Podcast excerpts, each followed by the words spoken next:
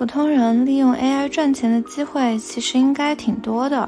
我知道有人利用 AI 写小说，自己稍作润色之后就发布；还有就是，比如说你是淘宝的商家，可以利用 AI 生图来做商品图，节省掉一些模特费用，实现低成本的创业。还有一些人呢，会利用数字人来做客，免掉真人出镜的成本。打工人即使没有因为使用 AI 而升职加薪，至少也能够把 AI 当做一个自己的实习生，做一些脏活累活。最近我有一个朋友告诉我，他正在参加秋招嘛，然后很多大公司、很多外企在第一次模拟面试的时候都是采用 AI 面的方式，就是说我有一个什么什么问题，现在请开始解答。三二一，B，然后你就要对着 AI 去进行你的内容输出。一是自动化文字工作流，利用 AI 技术，普通人可以加快文本创作的工作。相信许多人都需要写周报，写各种汇报文档，包括写一些社交媒体上的内容的，完全可以在此过程中用 AI 来搭建框架或做内容润色。二是自动化决策支持。普通人可以利用 AI 技术来辅助决策，例如处理人际纠纷，用更好的措辞来回答某个问题，如何回应面试官的送命题等等。Hello，大家好，欢迎来到满地找钱，我是本期节目的轮值主播依林妹妹。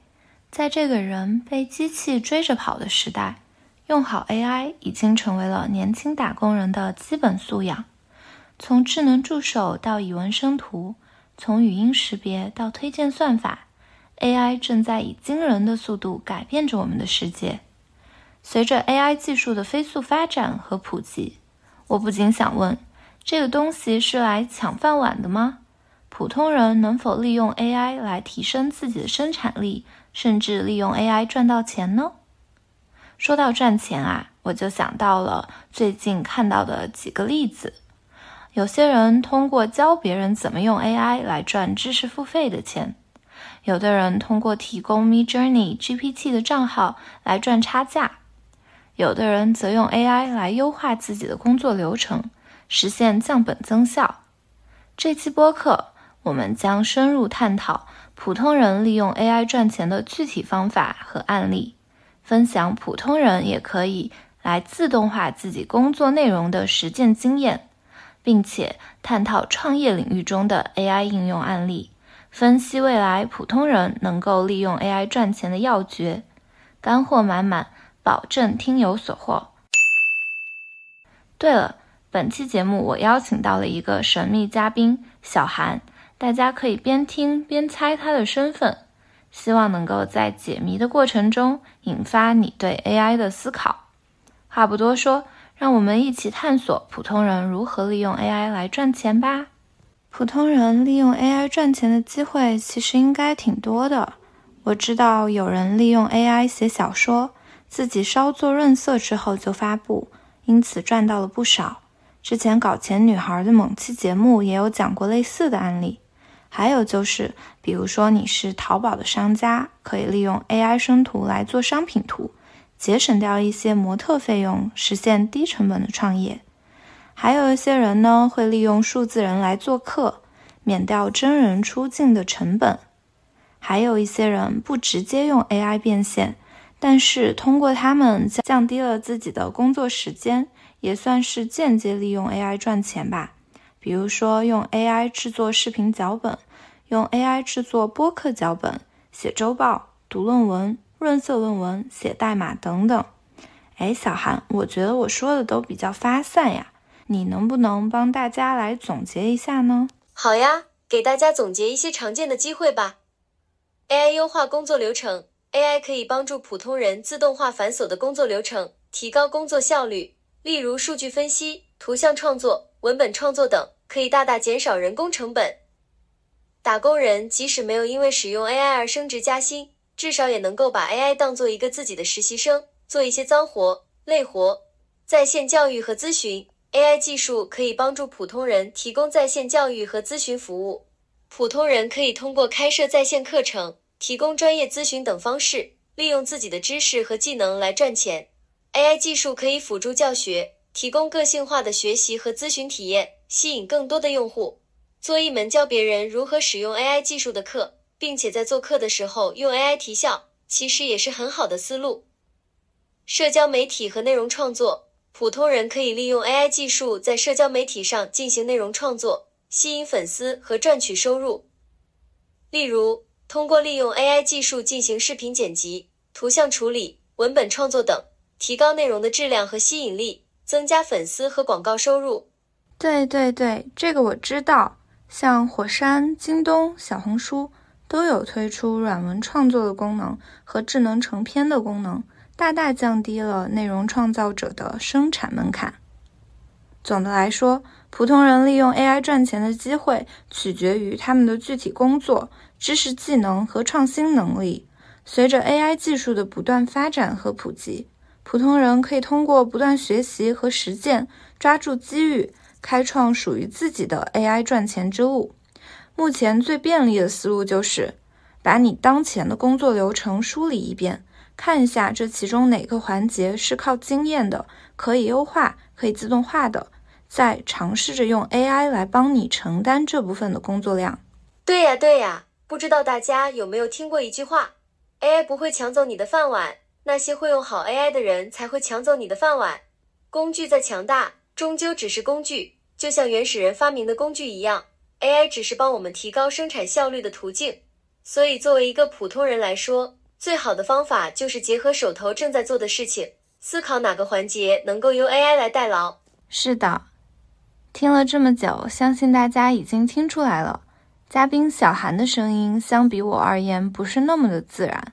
这是因为我在本期节目做了一次小小的创新，让 ChatGPT 来帮我列内容提纲、润色逐字稿、回答问题，再把相关的内容通过语音合成平台制作成了嘉宾的声音。这样一来，我不需要邀请任何的嘉宾，只需要我自己加上一台电脑和火山引擎的语音合成服务，就能够来进行内容创作了。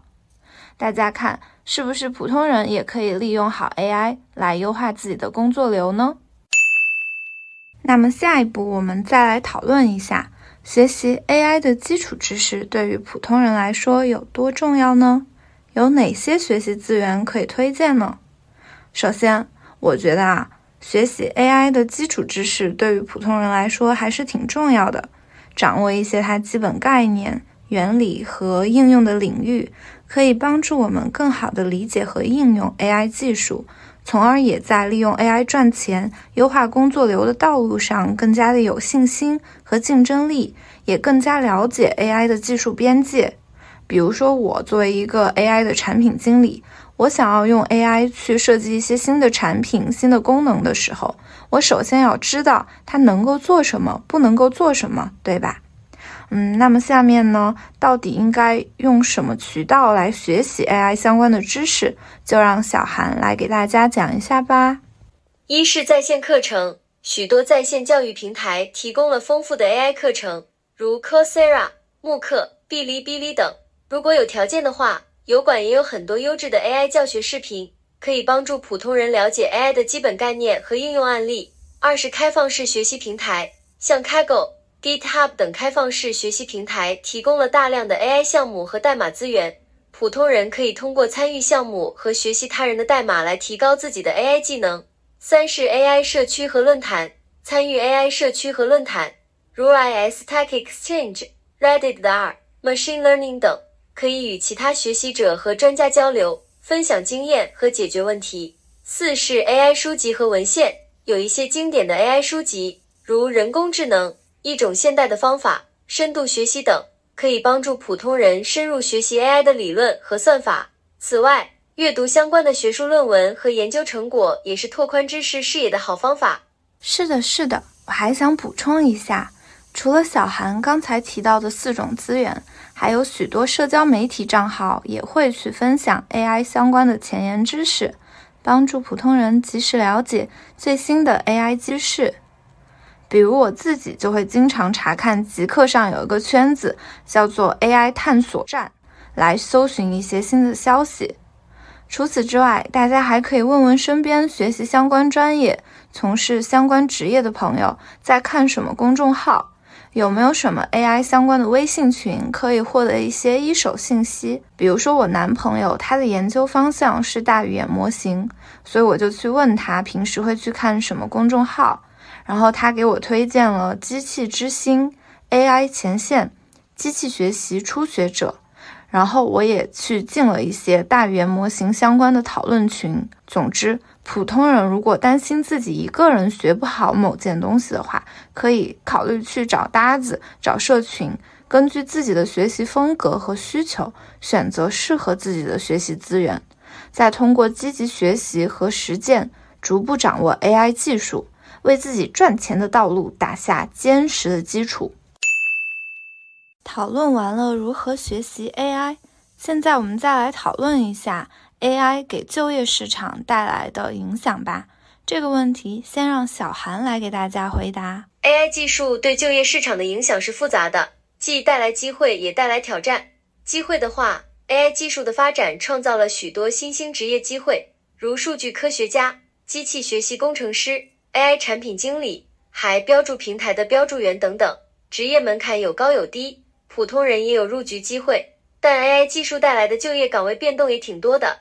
一些重复性劳动和低技能工作的传统岗位会不断减少，例如客服、平面模特、基础性的文案工作者。这些人或许需要转行或提升技能来适应新的就业需求。是的，是的，AI 是把双刃剑，它可能会加剧社会的不平等，也带来更多的机遇与挑战。那些掌握和应用好了 AI 技术的人，可能会获得更多的就业机会和更高的收入，但那些缺乏相关技能的人可能会面临一些职业变动。因此，对于普通人来说，要抓住机会，积极学习和适应 AI 技术的发展，提升自身的技能和竞争力。那在下一个环节，我们想要讨论一下。普通人是如何利用 AI 来自动化工作流程的呢？我觉得主要是三方面吧。一是自动化文字工作流，利用 AI 技术，普通人可以加快文本创作的工作。相信许多人都需要写周报、写各种汇报文档，包括写一些社交媒体上的内容的，完全可以在此过程中用 AI 来搭建框架或做内容润色。二是自动化决策支持。普通人可以利用 AI 技术来辅助决策，例如处理人际纠纷，用更好的措辞来回答某个问题，如何回应面试官的送命题等等。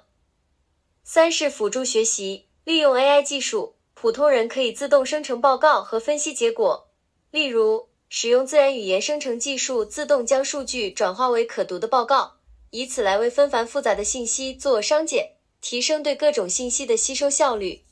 对的，对的。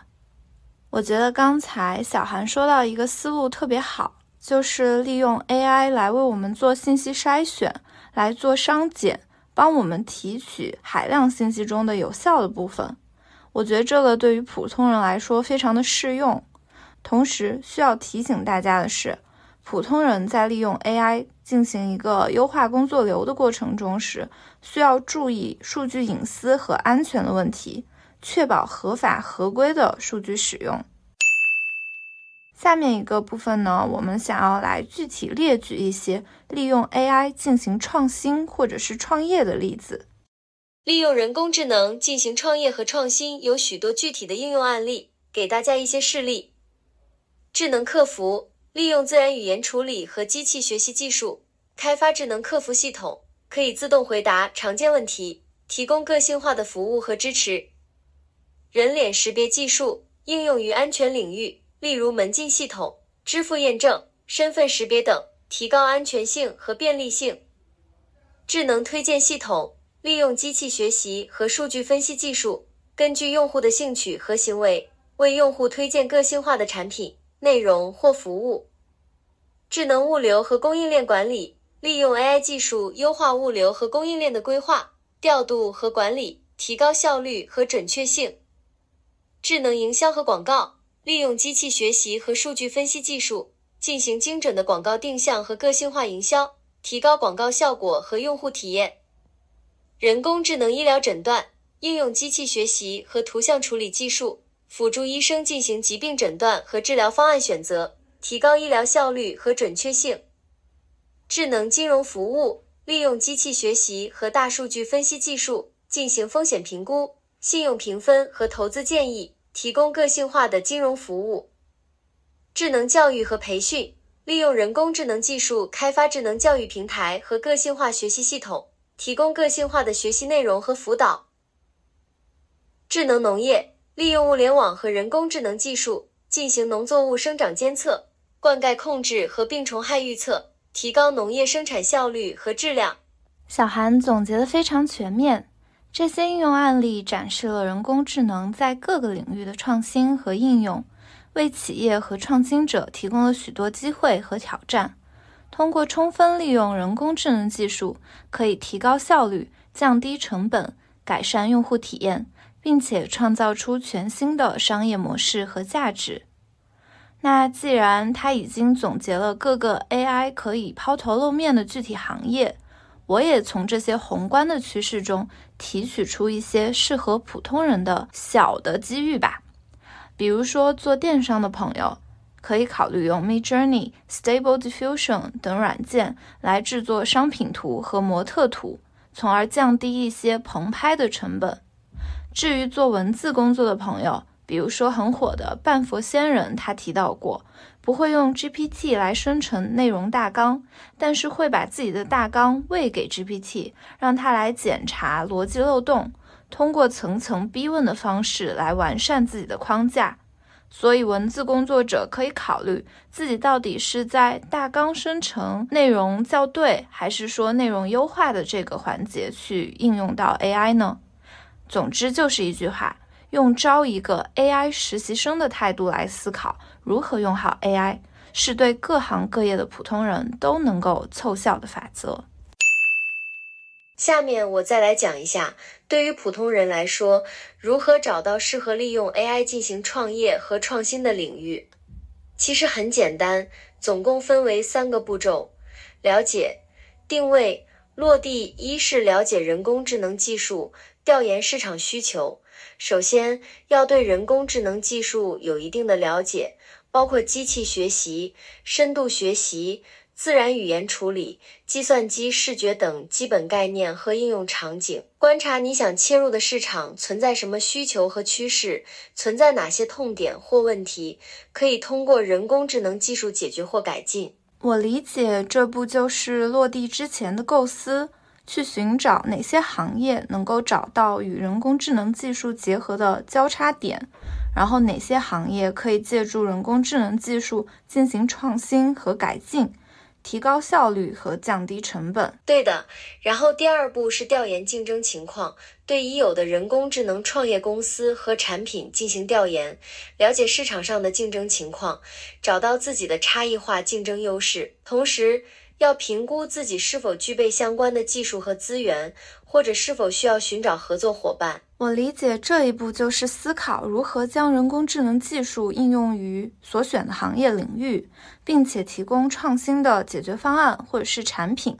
在参考已有案例和成功经验的同时，也要有自己的独特创意和长板。对的，接下来就是落地了。需要做一个最小实现模型，低成本落实自己的想法，并且进行市场验证和测试，与潜在用户进行沟通和反馈，不断优化和改进自己的创意和产品。如果反响平平的话，不妨换个思路，换个赛道。如果反响还不错，甚至已经在最小实现模型阶段变现的话，就继续寻找支持和资源，寻找相关的创业支持机构、投资者或合作伙伴。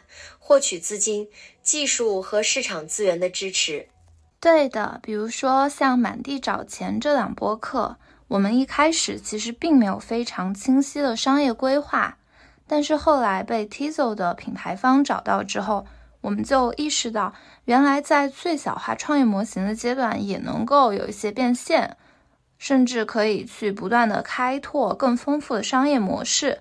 所以我们就开始尝试去接更多的广子，比如说我发极客问有没有老板需要广告位，做播客的刊例架和招募书来主动寻找心仪的品牌。下面我们再来分享一下普通人通过 AI 创业或者是变现的具体例子吧。当今有许多普通人利用人工智能技术成功赚钱的实际案例，以下是一些常见的案例和他们的做法。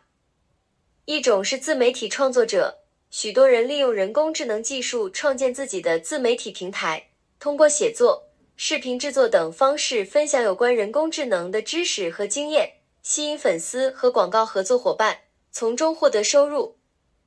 一种是电商店主，一些人利用人工智能技术来优化电商店铺的运营，包括商品图制作、商品文案撰写和美化、客户服务等，提高销售效率和用户体验，从中获取利润。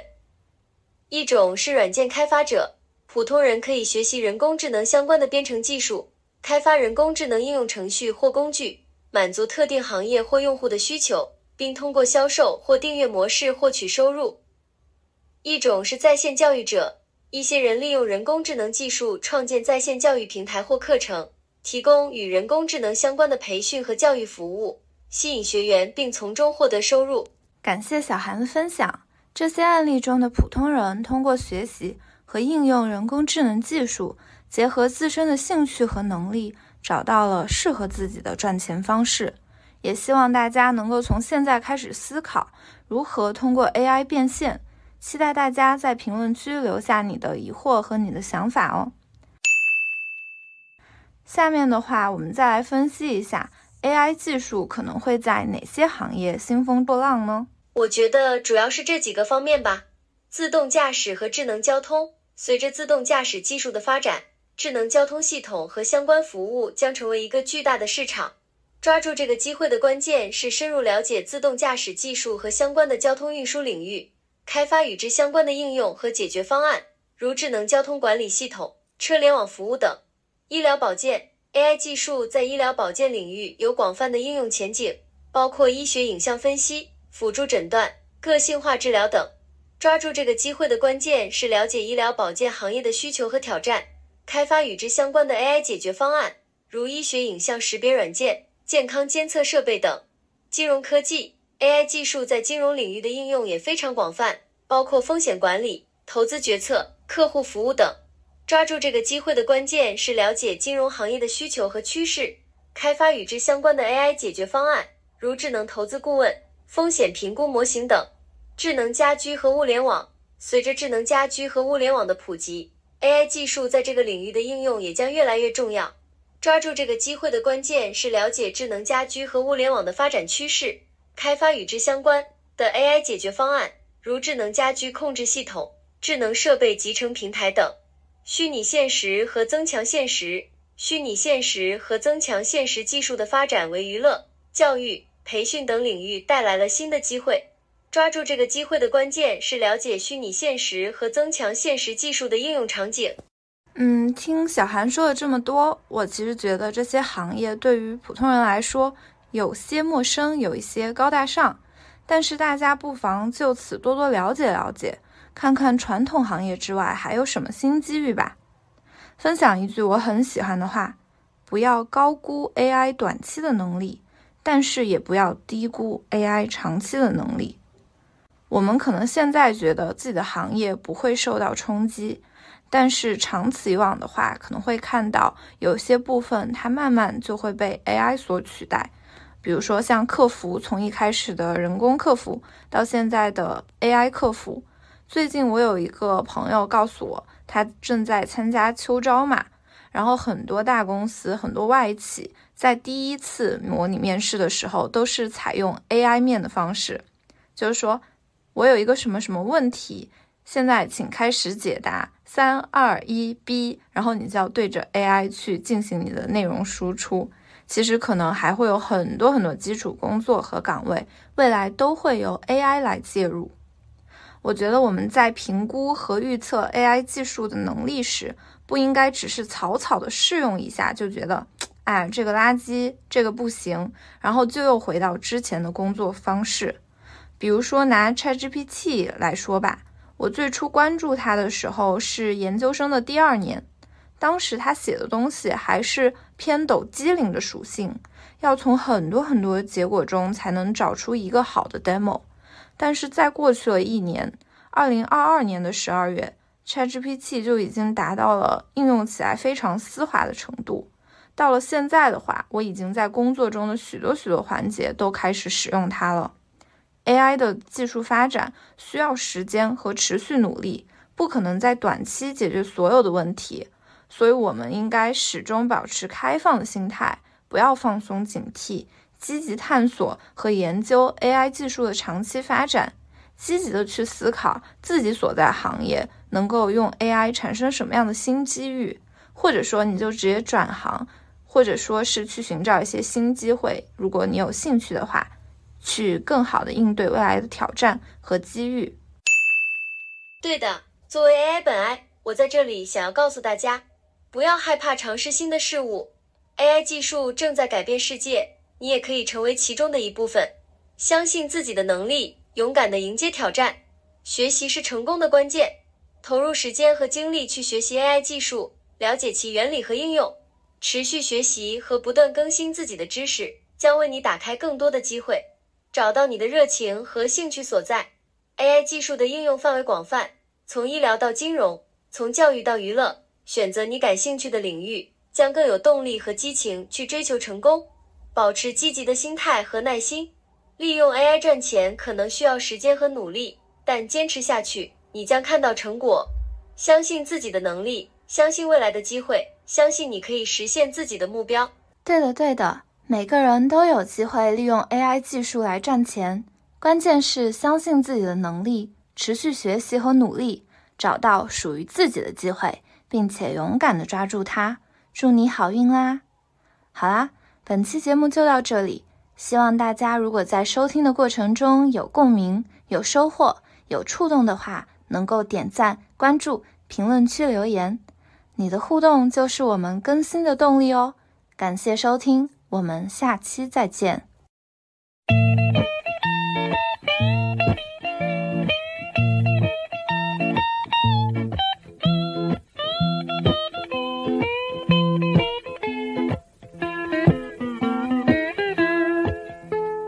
美好的一天从比起包开始，没朋友的日子也没什么意思。蟹堡王餐厅是我工作的地址，我做的蟹黄堡，你们想不想吃？我在海底的房子确实它长得很像菠萝。我和宠物小蜗两个一直住在一起生活。我的工作在蟹堡王是名头号厨师。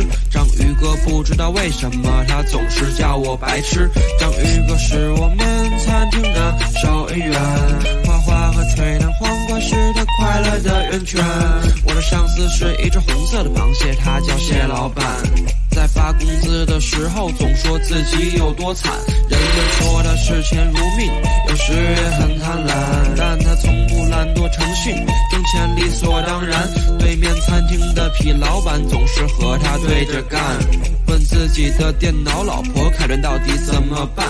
和《生活大爆炸》的主角重名也叫小邓，每次去偷鲜花爆秘方，也总是没人帮衬。他尝试说服我说要我变得霸道起来，没事也爱和蟹老板他一起打打纸牌。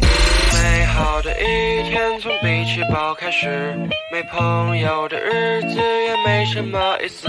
蟹堡王餐厅是我工作的地址，我做的蟹黄堡，你们想不想吃？说到德州，不是想到扒鸡，而是松鼠 Sandy。她是个女生，但没有自己的漂亮写真集。她住在强化玻璃罩里的海底香蕉屋。